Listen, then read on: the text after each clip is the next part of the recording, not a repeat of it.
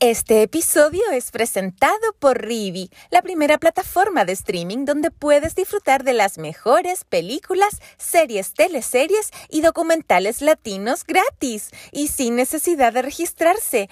Entren a rivi.com, r i i v i.com y atrévanse a descubrir Latinoamérica. Acomódate, porque comienza tu mejor compañía. Impacto en el Rostro Podcast. Es una invitación para conversar con nuestros artistas, analizar la actualidad, hablar sobre el teatro y recordar las teleseries, esas que aún están en tu corazón. ¿Disfrutaste con los paisajes de Rapanui o aprendiste el romané? ¿Te reíste con la martuca o lloraste con la muerte del peyuco? Si es así, entonces estás en el lugar indicado te invitamos a acompañar a Jorge Peña y sus invitados en Impacto en el Rostro, tu mejor compañía.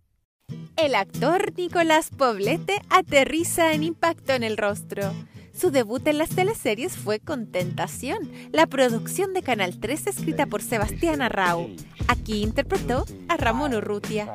Yo estudié teatro en la Universidad de Chile y, generalmente, claro, en la escuela uno está estudiando para hacer teatro, no para hacer televisión, pero, pero siempre me interesó hacer televisión porque mm, es un medio donde se, se practica mucho el oficio, eh, donde se aprende muchísimo, donde se comparte también con actores que tienen muchísima trayectoria y obviamente que eso genera un aprendizaje y una práctica constante. Entonces era un lugar que me, que me interesaba como, como crecimiento actoral, como crecimiento interpretativo y por eso que, que de algún modo lo busqué, me habían llamado, eh, yo estaba en segundo año en la universidad, me llamaron para ser un personaje en machos, pero dije que no, porque estaba, iba recién en segundo, dije, se me meto a trabajar ahora en televisión, va a estar difícil seguir después en la universidad.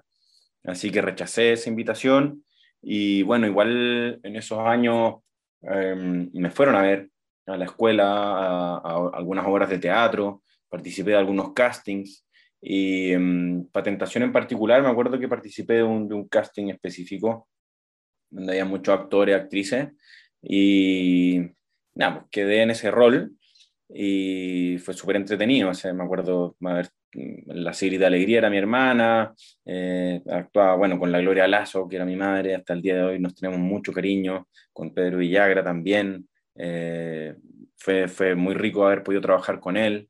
Eh, y bueno, estaba la de Alegría, estaba el Diego Muñoz, que compartimos una historia de vida bien entretenida porque su, su hermano chico es compañero mío y uno de mis mejores amigos, entonces a Diego lo conocía desde siempre, era como un hermano mayor para mí, entonces eh, encontrarnos en ese rol siendo hermanos también fue como súper fue súper rico, Fue, me sentía como prácticamente en familia.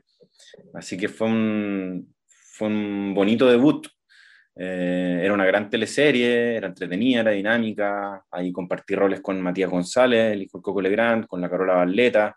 Nada, tengo, tengo grandes recuerdos de esa, de esa primera teleserie me, gustaba, eh, obviamente era un, un, lenguaje que yo no, no, sabía mucho, pero fui aprendiendo en la marcha. Me acuerdo que antes de empezar a grabar yo, eh, fui a ver las grabaciones que ya estaban realizando, entonces me metí al switch con el director y, podía ver un poco cuáles eran las, las formas de, de, pararse, los tiros de cámara, cómo empezar a, entender un poco el lenguaje. Y, se va aprendiendo en la marcha. Siempre me acuerdo un, un camarógrafo, el, el Beto Millones, que estábamos actuando una escena y él me tenía como súper cerrado y de repente caché que algo pasaba y dijo, no, no, no, tranquilo, yo le digo. Se sacó los fonos, fue a conversar conmigo, me llevó como más lejos y me dijo, mira, Nico, si tení, te tengo acá el cuadro. Si tú estás parado y te empezáis a mover como que estuviera ahí arriba un bote, me dejáis loco, pues me dice. Párate, párate sobre una pierna quédate fijo y di el texto, no es tan difícil, ¿cachai?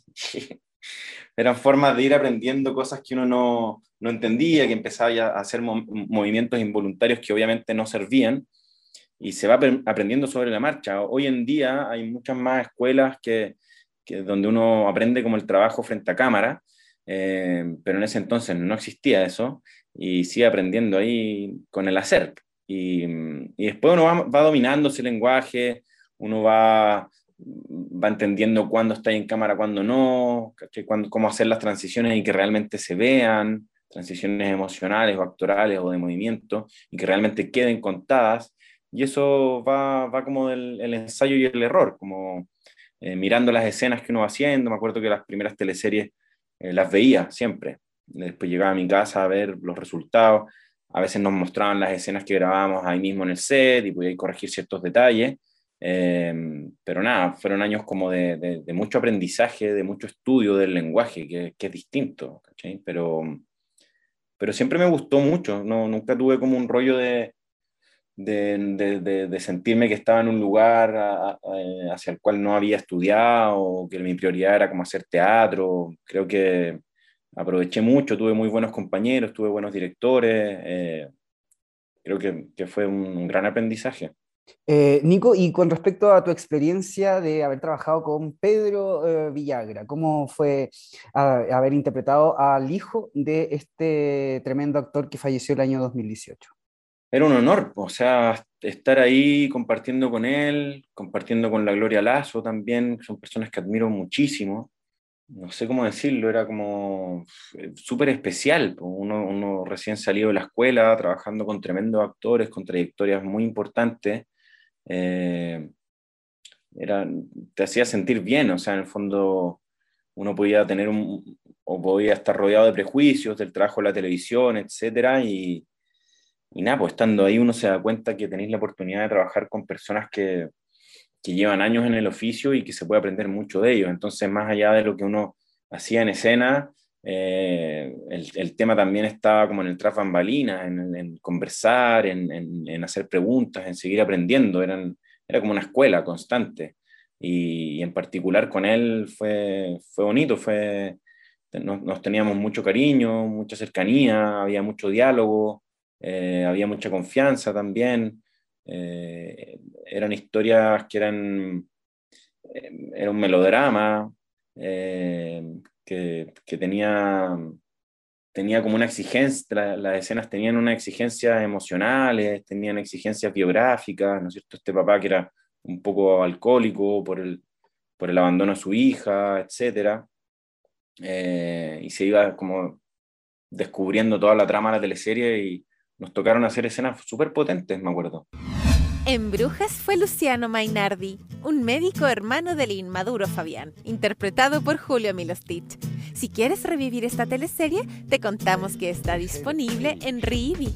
Fue súper importante, o sea, recuerdo esa etapa como que era como un poco la, la época de oro de las teleseries, o, o, tal vez casi como el, por así decirlo, el ocaso. Después igual tuvimos otros éxitos importantes pero de estas megaproducciones que eran elencos súper grandes, em, que tenían presupuestos importantísimos, eh, fue, fue, bien impactante trabajar en esa teleserie, compartir con, con gente como súper taquillera en el buen sentido de, de, de, la audiencia, del rating, ¿cachai?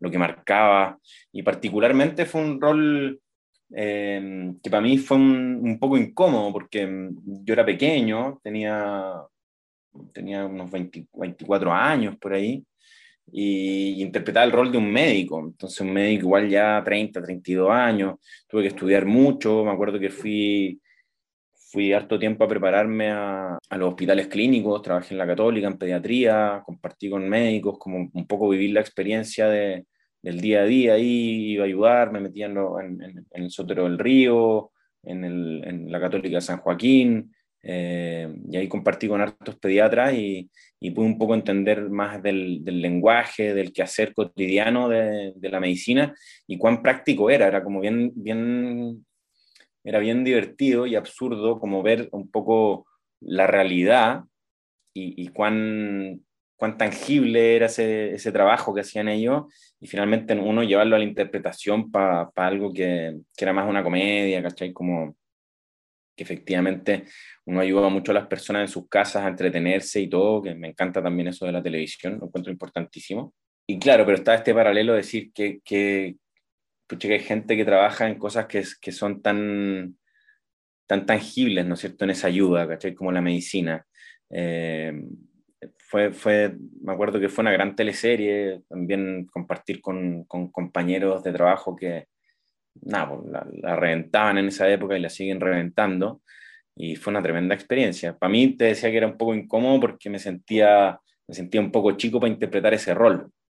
Eh, entonces no, no, lo recuerdo como un, como un rol que yo haya eh, podido lograr muy bien, ¿cachai? Como me sentí un poco eh, ahí que, me, faltaba más experiencia, más vida para interpretarlo, pero lo hice con las herramientas que tenía lo mejor posible, ¿no?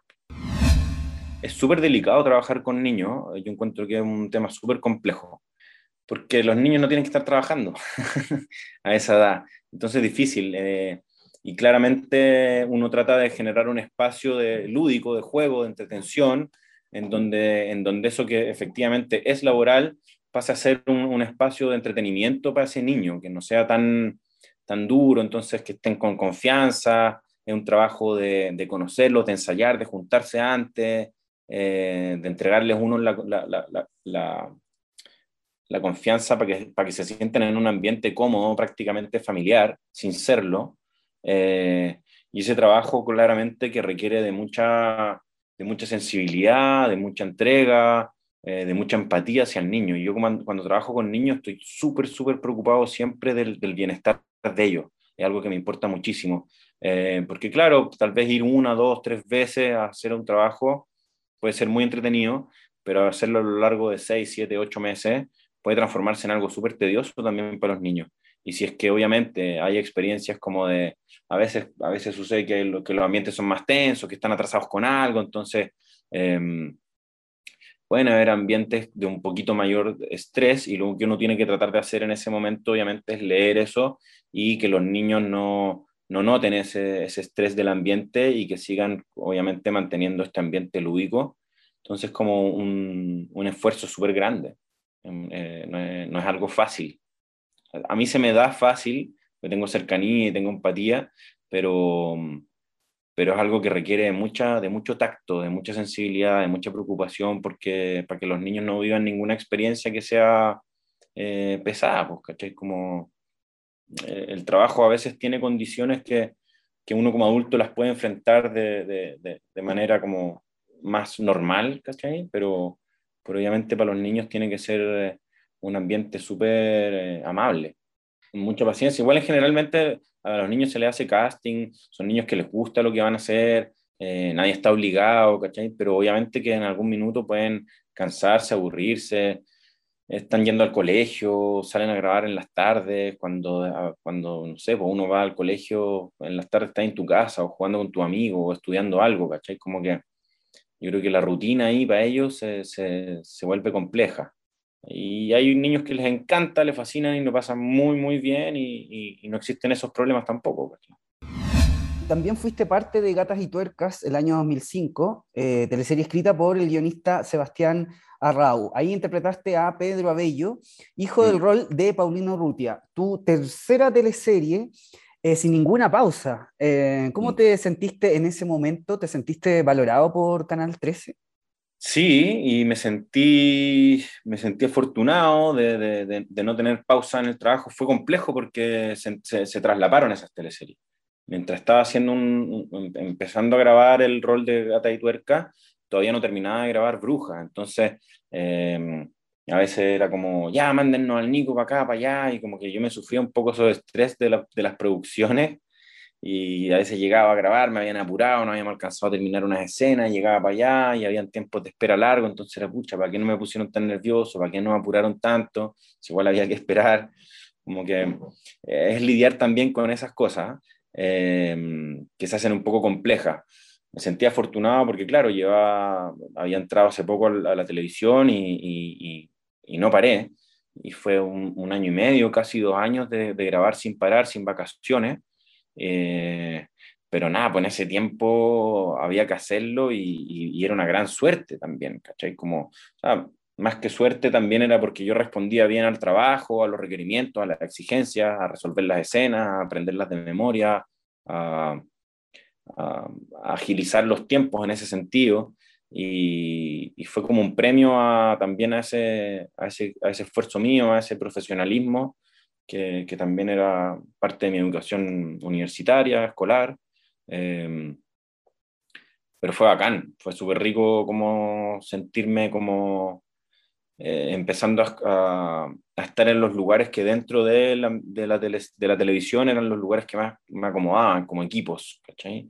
Entonces fue, fue una gran experiencia, o sea, yo no, no, tengo ninguna experiencia en televisión que te dijera, no, esto no me sirvió, esto fue una soberana lata. Yo creo que en, todo trabajo uno, uno, va aprendiendo algo, uno va rescatando algo y, y, y siempre me sentí en todas esas primeras etapas de televisión como también aprendiendo, Seguí, seguí, aprendiendo y hasta el día de hoy te digo que me enfrento a un trabajo nuevo y me siento súper en pañales pese a, la, a, las experiencias o a las herramientas que tengo, eh, siempre es como hacer algo nuevo, la actuación tiene ese, tiene ese vértigo, que es como siempre estar un poco saliendo de la universidad, siempre estando como enfrentando algo que no haya enfrentado antes, no un trabajo técnicamente sí, pues uno tiene las herramientas y, el oficio y la costumbre y la práctica, pero siempre te enfrentas a roles nuevos que hay que, hay que abordar, que hay que entender, que hay que conocer, que hay que pasar por nuestros cuerpos y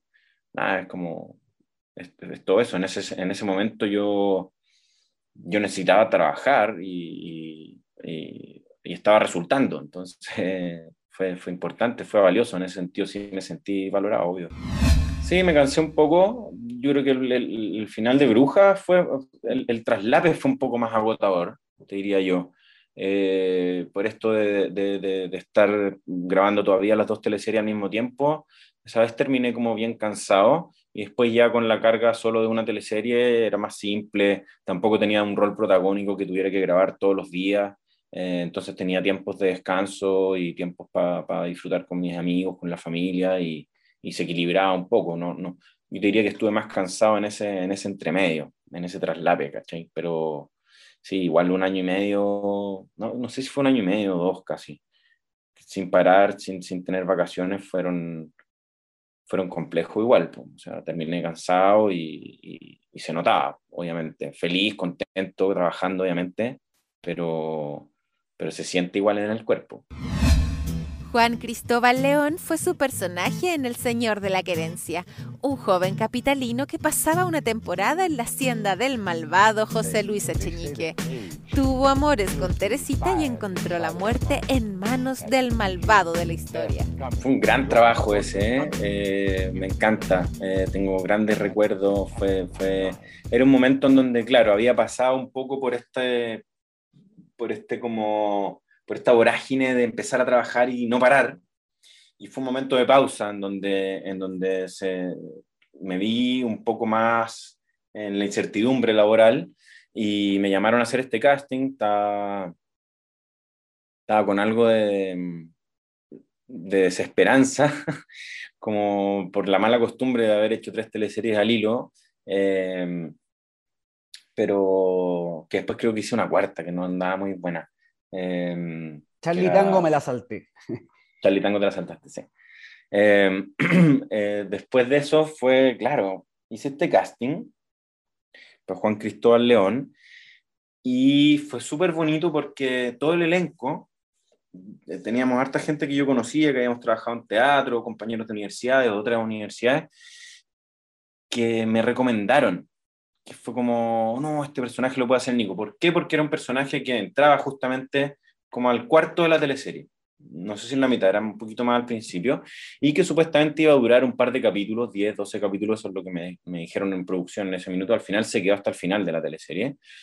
Y necesitaban a alguien que resolviera, porque ya la teleserie estaban dando, no, tenía que ser un personaje joven, un actor no tan visto, y que, pero que sí tuviera la capacidad de ir a grabar muchas escenas. Me acuerdo que llegué hice el casting, ponte un día martes, me llamaron el viernes para decirme que había quedado, fui el viernes al canal, estuve con la Kena, estuve con la gente de vestuario, vieron el look, me tomaron medidas para hacerme unos trajes, mientras tanto adaptaron otros trajes, eh, me pasaron todos los capítulos de la teleserie que ya habían grabado, más los capítulos que tenía que grabar, y me citan el lunes a grabar 15 escenas, no me acuerdo cuántas eran, 12 escenas, y para mí era una oportunidad súper importante.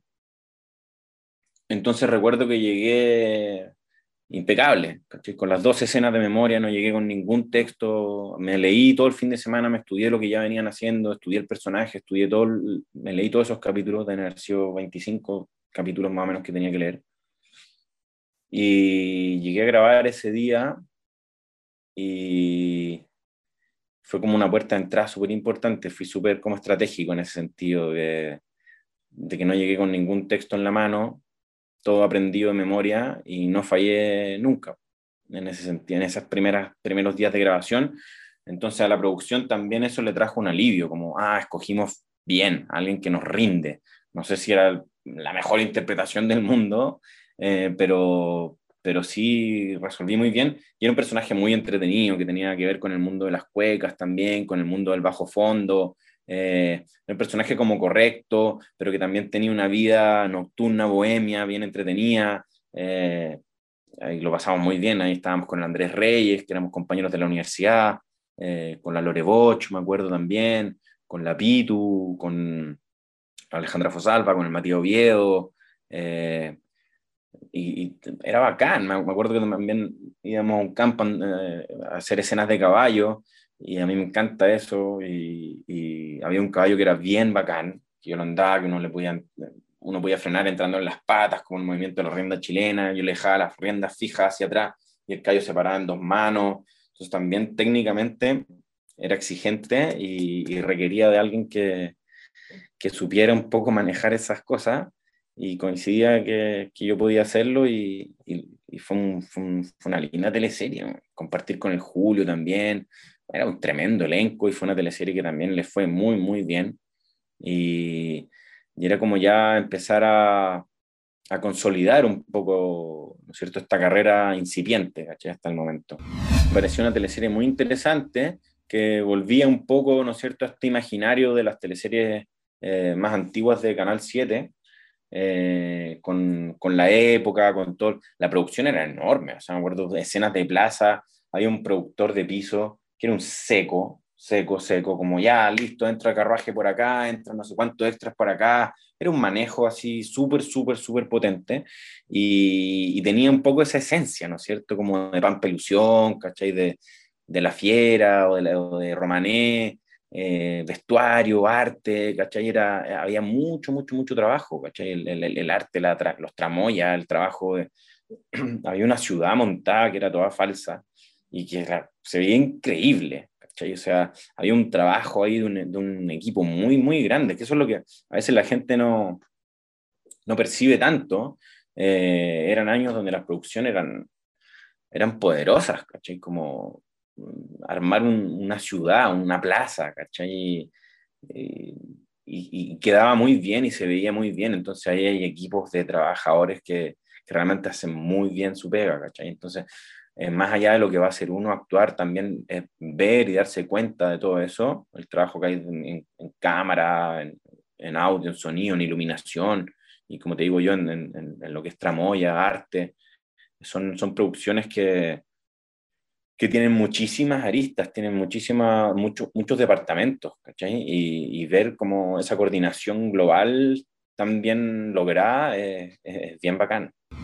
Sí estábamos bien nerviosos, fue, teníamos efectos especiales ahí que eran in situ, tenía una, una especie de, de, pólvoras que explotaban, que estaban adentro de mi camisa, así una hacia, una hacia adelante y otra hacia atrás, una bala que me atravesaba, básicamente, entonces se veía cómo se rompía la camisa y cómo salía la sangre por la espalda, y debo decir que estaba asustado. Pero los chicos de efectos especiales eran muy buenos. Y yo creo que incluso fue tanto, había una, una opción, para, o sea, había una pura toma para hacerlo. Y recuerdo que era tan, tan rápido todo que yo creo que no me acuerdo si reaccioné antes o después, pero eran milésimas de segundo, en donde tal vez explotaba todo y yo de ahí hacía como el impacto de la bala y algo así, a mí me pareció, a mi juicio crítico y exigente, no también lograba por mi parte ese, ese movimiento como del impacto de la bala, pero, pero fue impresionante. O sea, yo también estaba asustado que no me fuera a quemar, que no, que no fuera a pasar algo, obviamente confiando en, en, en el equipo. Y nada, pues los chicos de efectos especiales eran unos capos totales, ¿cachai? O sea, activaron las cosas cuando tenían que hacerlo y funcionaba tal cual eh, se preveía que funcionara, ¿cachai? Fue, fue súper potente, fue, bien heavy. Encontrar ahí el otro, los otros cuerpos, encontrarme con Julio Milo, Stitch ahí, que, que también le tocó hacer un personaje muy exigente, muy, muy exigente. Y, y obviamente jugar y, abordar, eh, eh, o sea, transitar por emociones y por, y por una personalidad, un, un gallo súper psicópata. Entonces, creo que él también le tocó, le tocó ruda esa teleserie, le tocó ruda. Y para todos, para todos era, eran, lo pasábamos increíble, si finalmente estábamos grabando estas escenas de muerte brutales y, y estábamos disfrutando de todo lo, de todo lo, lo, técnico que había detrás de cada una de esas escenas. Era una producción muy grande, Fue, fue bacán, fue un, fue un momento bonito en la carrera ese también.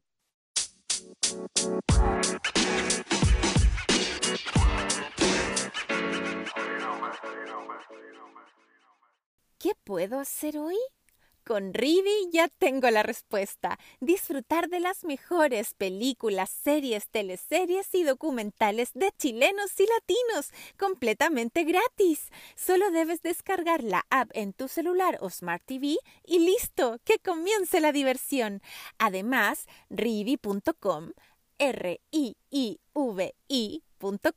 te invitan a revivir las mejores teleseries como Amores de Mercado, Brujas o Romané, entre muchas otras, en la mejor calidad. Impacto en el rostro y R-I-I-V-I, Rivi, comprometidos con la ficción nacional.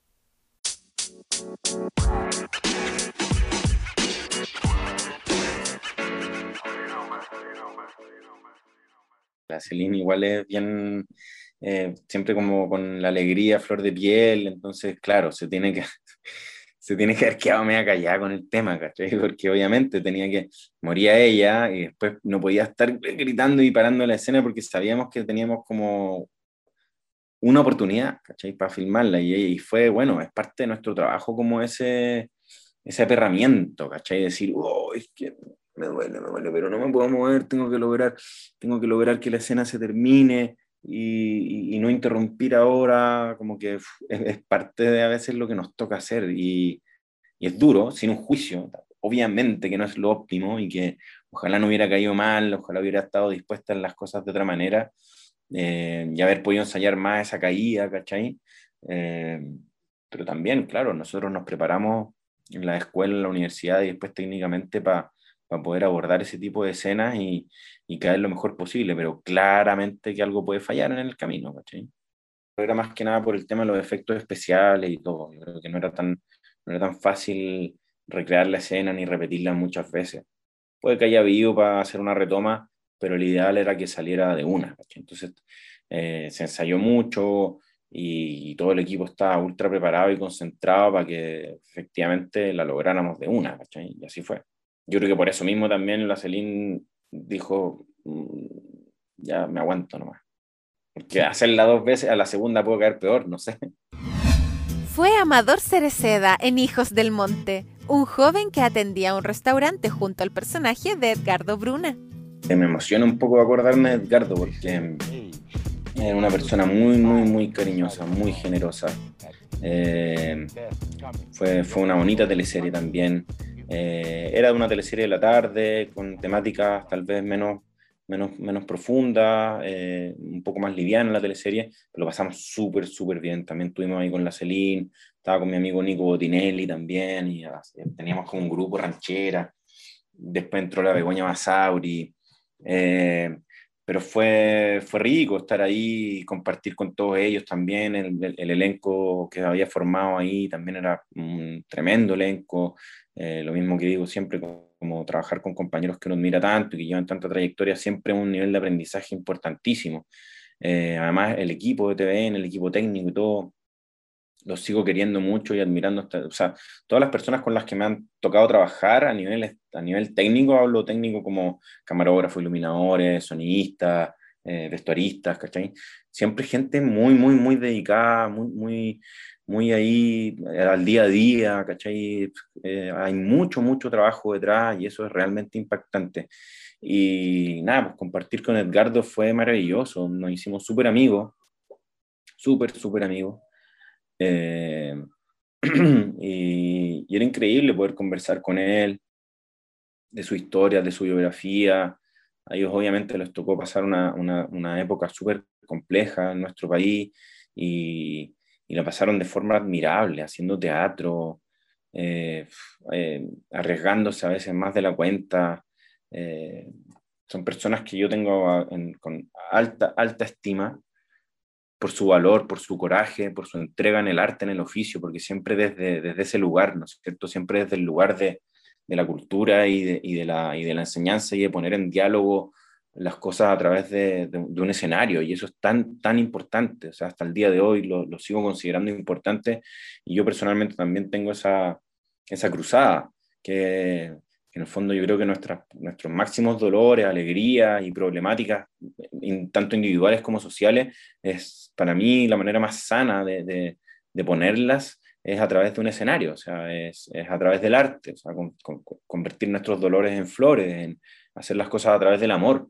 Eh, uno, uno nunca busca destruir a través del arte, tal vez sí algunos artistas, no lo sé, pero siempre, siempre eh, teniendo esa herramienta o el arte como forma o como resultado de un proceso eh, interno eh, o, o, externo social, creo que es, es de alto nivel. O sea, más allá de la entretención, es súper importante considerar que, nuestro, que, nuestro, que para nuestro país, para nuestro desarrollo social íntegro y equilibrado, es muy, muy importante el acceso a la cultura y la generación de esta. O sea, creo yo que son canalizadores y, lectores de, de, nuestro entorno político, social y territorial, eh, muy propicios para, para sanar, para poner en discusión, para abrir diálogos, ¿cachai?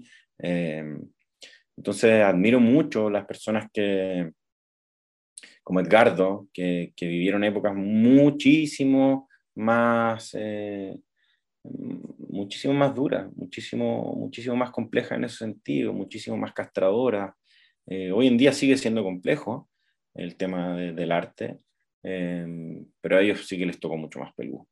Y recuerdo el funeral de Edgardo, a él le gustaba mucho lo que yo hacía, él me admiraba mucho con, con el tema del folclore y de las cuecas, siempre me lo comentaba.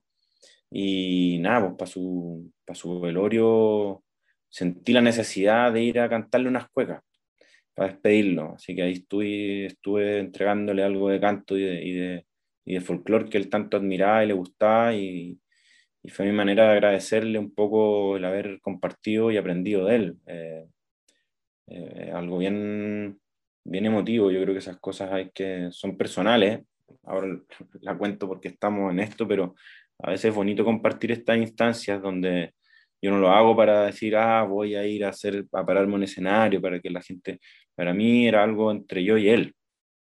Quise hacerlo en ese minuto con el nervio que me daba, con que tal vez no era tan cercano como sus familiares o como otros amigos, pero sí tuvimos conversaciones muy profundas en ese sentido y para mí fue súper importante eh, homenajearlo de alguna manera, eh, poder compartir, poder seguir compartiendo. ¿cachai? Eh, creo que es importante, lo, lo, recuerdo hasta el día de hoy con mucho, mucho, mucho cariño, una persona tremendamente generosa en el, en el oficio y, muy sabia. O sea, creo que las cosas que vivieron eh, podrían haber sido personas mucho más enrabiadas, tal vez, o como, es que nunca lo vi perder la cordura, siempre lo vi fuerte en sus convicciones, pero siempre desde una, una templanza, desde un cariño, desde un amor que, que, era muy ejemplar. Creo que lo conocí ahí en Hijos del Monte, había compartido con él un par de veces, pero no, no tanto. Aquí teníamos la oportunidad, como te digo, de que entre escena y escena uno está conversando, uno está dialogando otro tipo de cosas también y, y, y después trabajamos más adelante también juntos y, y siempre hubo como una, una suerte como de admiración mutua y eso me, eso me pareció muy lindo también. Como que él, él, me lo mencionaba, yo se lo mencionaba y él también me decía las cosas que él, que él pensaba y que admiraba de mí y eso, pucha, de alguien que es tan bacán, es súper, eh, es un alimento súper súper rico tenerlo. Y por eso digo que en ese sentido él era muy, muy generoso. Sí, me gustó, era un personaje entretenido, interesante. Son personajes que igual son pequeños, entonces tampoco te, te dan la oportunidad de mostrar mucho eh, lo que uno puede tener como potencial actor.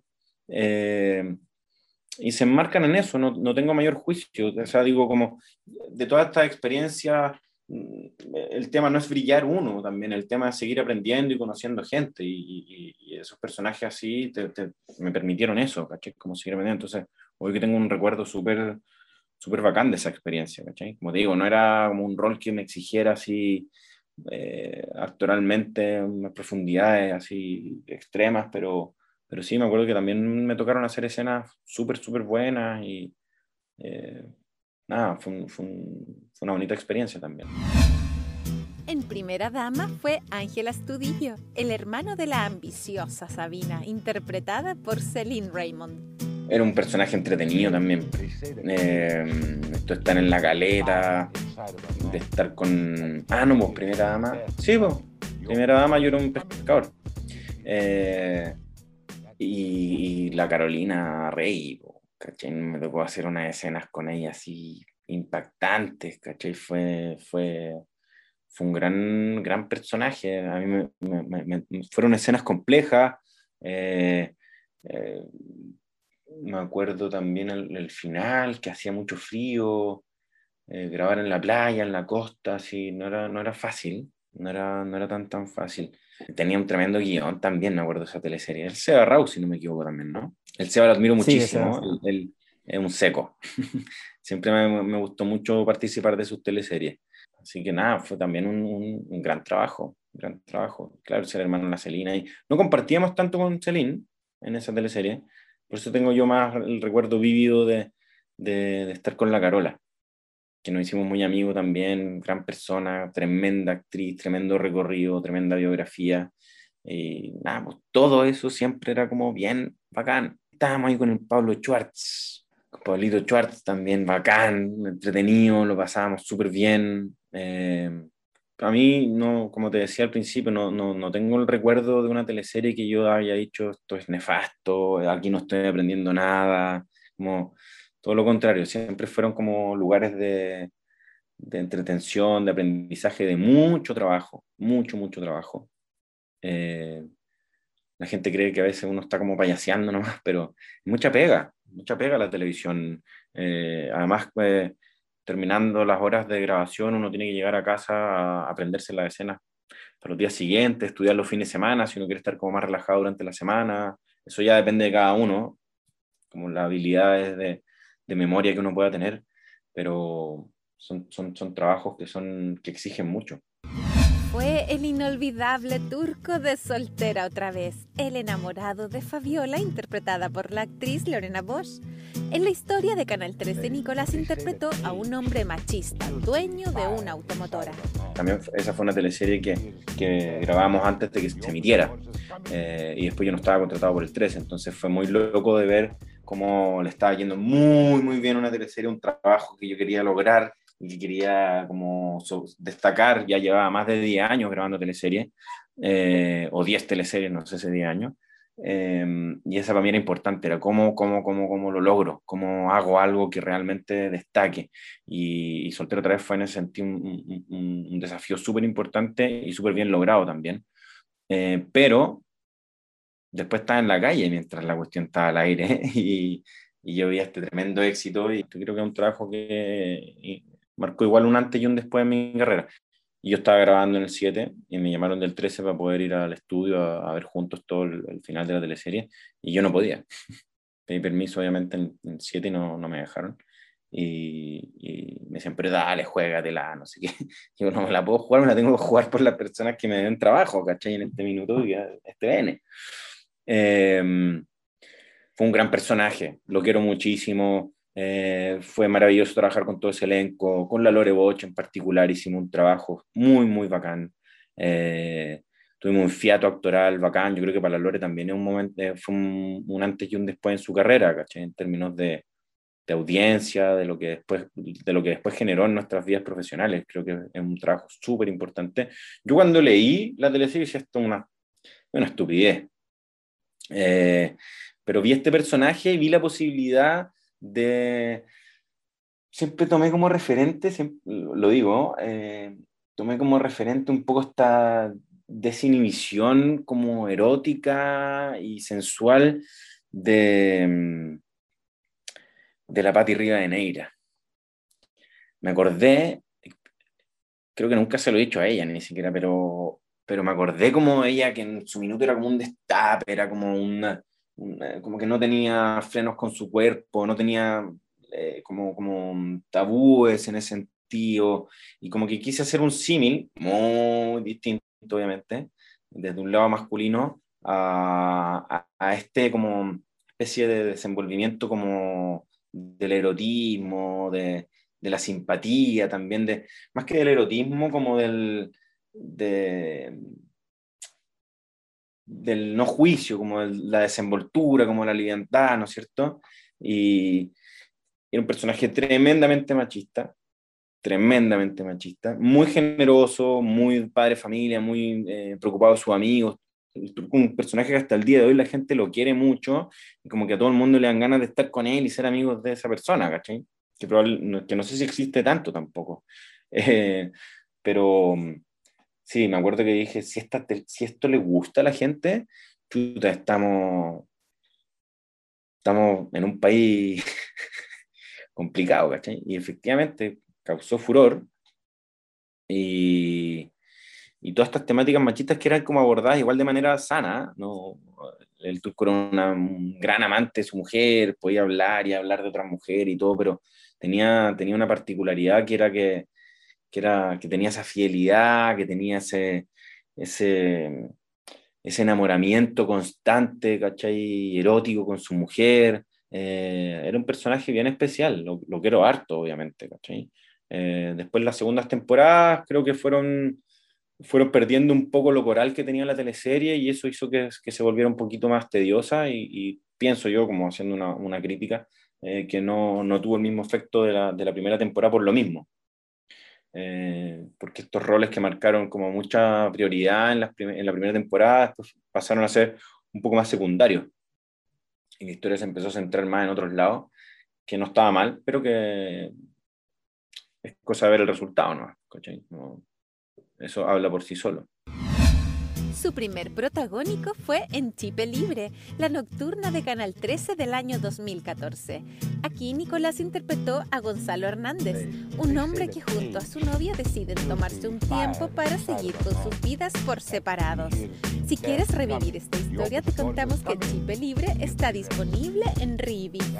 Fue súper importante para mí, el primer protagónico que me tocaba enfrentar y eso requiere una responsabilidad súper potente, eres como la cara visible del equipo eres la persona que tiene que llevar un poco la pauta energética de todo un equipo. O sea, eh, hay, mucha responsabilidad y también hay que dejar esa responsabilidad de lado porque, porque son varios meses grabando de lunes a sábado, todos los días de 8 a 6, cuando tenía un protagónico, es muchísimo trabajo.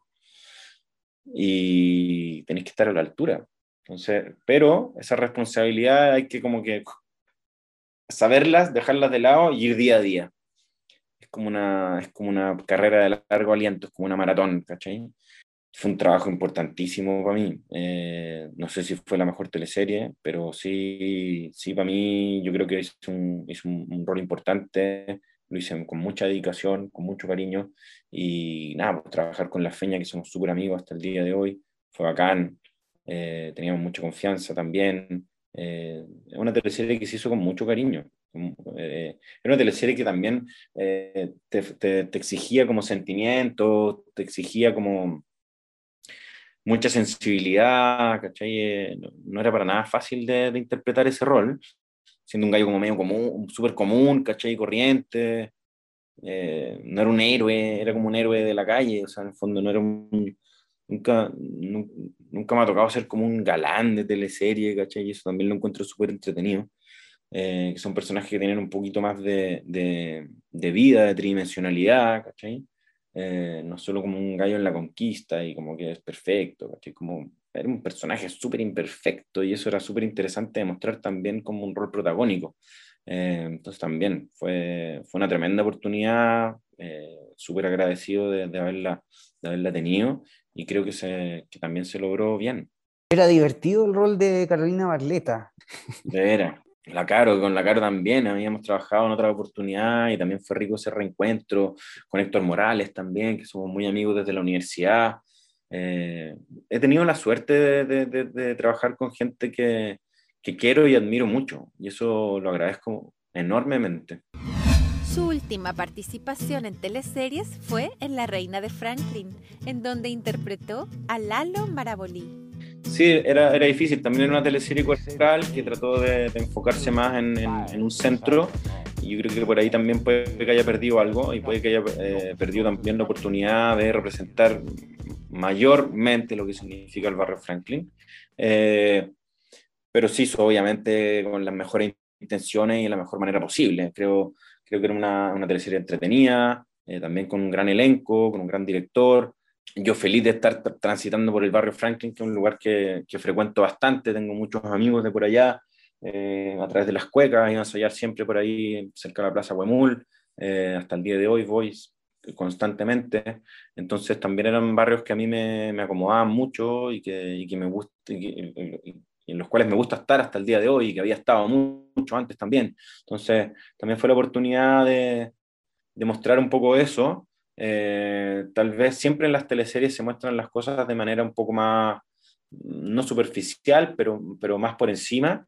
Y, y, uno, uno quisiera tal vez que las cosas fueran un poquito más, que ahondaran más en esas temáticas, ¿cachai? Y yo creo que son cosas que se pueden ir logrando y trabajando a futuro también. Eh, pero nada, creo que quedó un poco por, mm, por la anécdota del barrio que realmente como es el barrio que yo lo, lo adoro. A mí me encanta Franklin, toda su historia con, su, con sus cosas buenas y con sus cosas malas. Es un barrio que, eh, que tiene una tradición importantísima, ¿cachai? Está el matadero, están los matarifes, está la gente de las cuecas. Eh, hoy, hoy por hoy también está en una ebullición cultural súper importante. Eh, y nada, pues para pa, pa, pa relatar la realidad también hay que vivirla harto.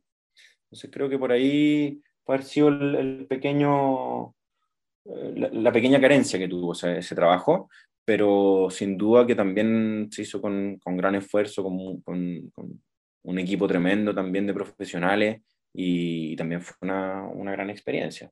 Como te digo, todas las experiencias son, son constructivas y nos dejan mucho. Me ha tratado bien la televisión en general a mí. Eh, he conocido a mucha gente, tengo grandes recuerdos de todos los jefes con los que he trabajado, todas las productoras, productores, eh, guionistas, camarógrafos, tengo contacto hasta el día de hoy con todos, eh, son personas que admiro muchísimo. Eh, la gente claramente ve, ve, más la cara exterior, que somos nosotros, pero, pero nada de eso se lograría sin los tremendos equipos que están trabajando detrás todos los días. A veces uno no va todos los días a grabar, pero sí están los camarógrafos, sí están los coordinadores de piso, sí están las productoras, sí están las productoras generales, gente que está a diario sacándose la cresta por sacar estos productos adelante y, y, creo que son industrias que tienen que seguir creciendo, que tienen que adaptarse, probablemente estamos viviendo momentos complejos también en ese sentido, eh, no es fácil, eh, pero creo que, que, que, está habitada por profesionales que les gusta mucho lo que hacen y que, y que y se le puede sacar mucho partido todavía. O sea, creo que obviamente hay que abrirse un poco más a, a temáticas que puedan ser un poquito más universales. Eh, tal vez, no sé, si viniéramos tratando de competirle a, HBO, a Sony o a esos canales desde hace 15 años, probablemente estaríamos a niveles de guion y de producción, estaríamos más o menos a la altura, pero no sé por qué razón se se, nos tratamos de quedar un poco con las mismas fórmulas de siempre y creo que estamos un poquito trazados y eso nos dejó un poco encerrados en, en, en nuestro, en nuestro en nuestra geografía, en nuestro territorio, en, en, nuestro comercio, ¿cachai? Como somos 16 millones de habitantes, 17 millones de habitantes, y somos un país chico. Entonces, industrialmente no es fácil no es fácil invertir en eso y que tenga una evolución también que corresponda o que, o que haga crecer la industria, ¿cachai? Entonces, yo creo que hay que replantear un poco las formas y, y los contenidos. Eh, sin duda que la televisión, ah, muchas personas piensan que no tiene un rol educativo, pero en un país como el nuestro sí lo tiene. Entonces creo que una, la, televisión tiene todavía la responsabilidad de, de, mostrar, de enseñar y de llegar a contenidos realmente profundos y líneas editoriales que sean un aporte para la sociedad. O sea, la narrativa mundial, la narrativa nacional, eh, da para mucho. los, dramaturgos actuales también son tremendamente buenos. O sea, pero no sé si ellos quieren hacer televisión. Em, pero sí, obviamente que, que, podemos enfocarnos en contenidos más profundos, tal vez más personales, pero a la vez más universales también. Eh, creo yo que en, nuestra narrativa hay mucho, o sea, mucho, mucho, mucho, mucho en, no sé, en la Marta Brunet, en Manuel Rojas, en Mariano Latorre, es, es como lo que uno ve de, de, de, Chekhov y el teatro de Chekhov, o sus cuentos, o Lev Tolstoy, o Guy de Maupassant, o Raymond Carver, que relata un poco la clase media, ¿no es cierto?, norteamericana, eh, o Jack London, que ya se va a la Alaska, o, o, o Coloane, acá en Chile, que está en la Patagonia. Obviamente que yo creo que está todo más o menos escrito ya. Eh, y, claramente puede ser una fuente de inspiración importantísima para desarrollar ciertas temáticas, además de las cosas que van sucediendo en nuestro diario vivir. ¿Cómo eres para hacer impacto en el rostro? ¿Qué te parecen los impactos en el rostro? Son difíciles, ¿eh? el impacto en el rostro son momentos que tienen que, que suceder. Como yo creo que el impacto en el rostro siempre queda como un estilo, una forma de cámara, ¿no es cierto? Como que se acerca o algo así. Eh, y uno tiene que no estar tan consciente de ese tiro, obviamente consciente porque, como me decía el Beto, no te voy a estar moviendo porque la cámara se va a acercar, ¿cachai? Pero tenéis que estar viviendo el momento que está sucediendo ahí en la escena.